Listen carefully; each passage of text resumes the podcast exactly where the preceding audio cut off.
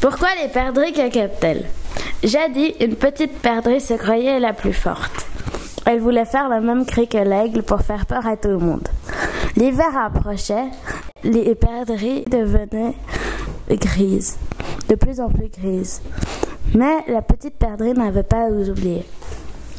Au printemps, elle venait toute fière devant tout le monde. Elle faisait un cri. Les animaux rièrent, rièrent, rièrent. Et c'est depuis ce jour que les perdrix cacavent.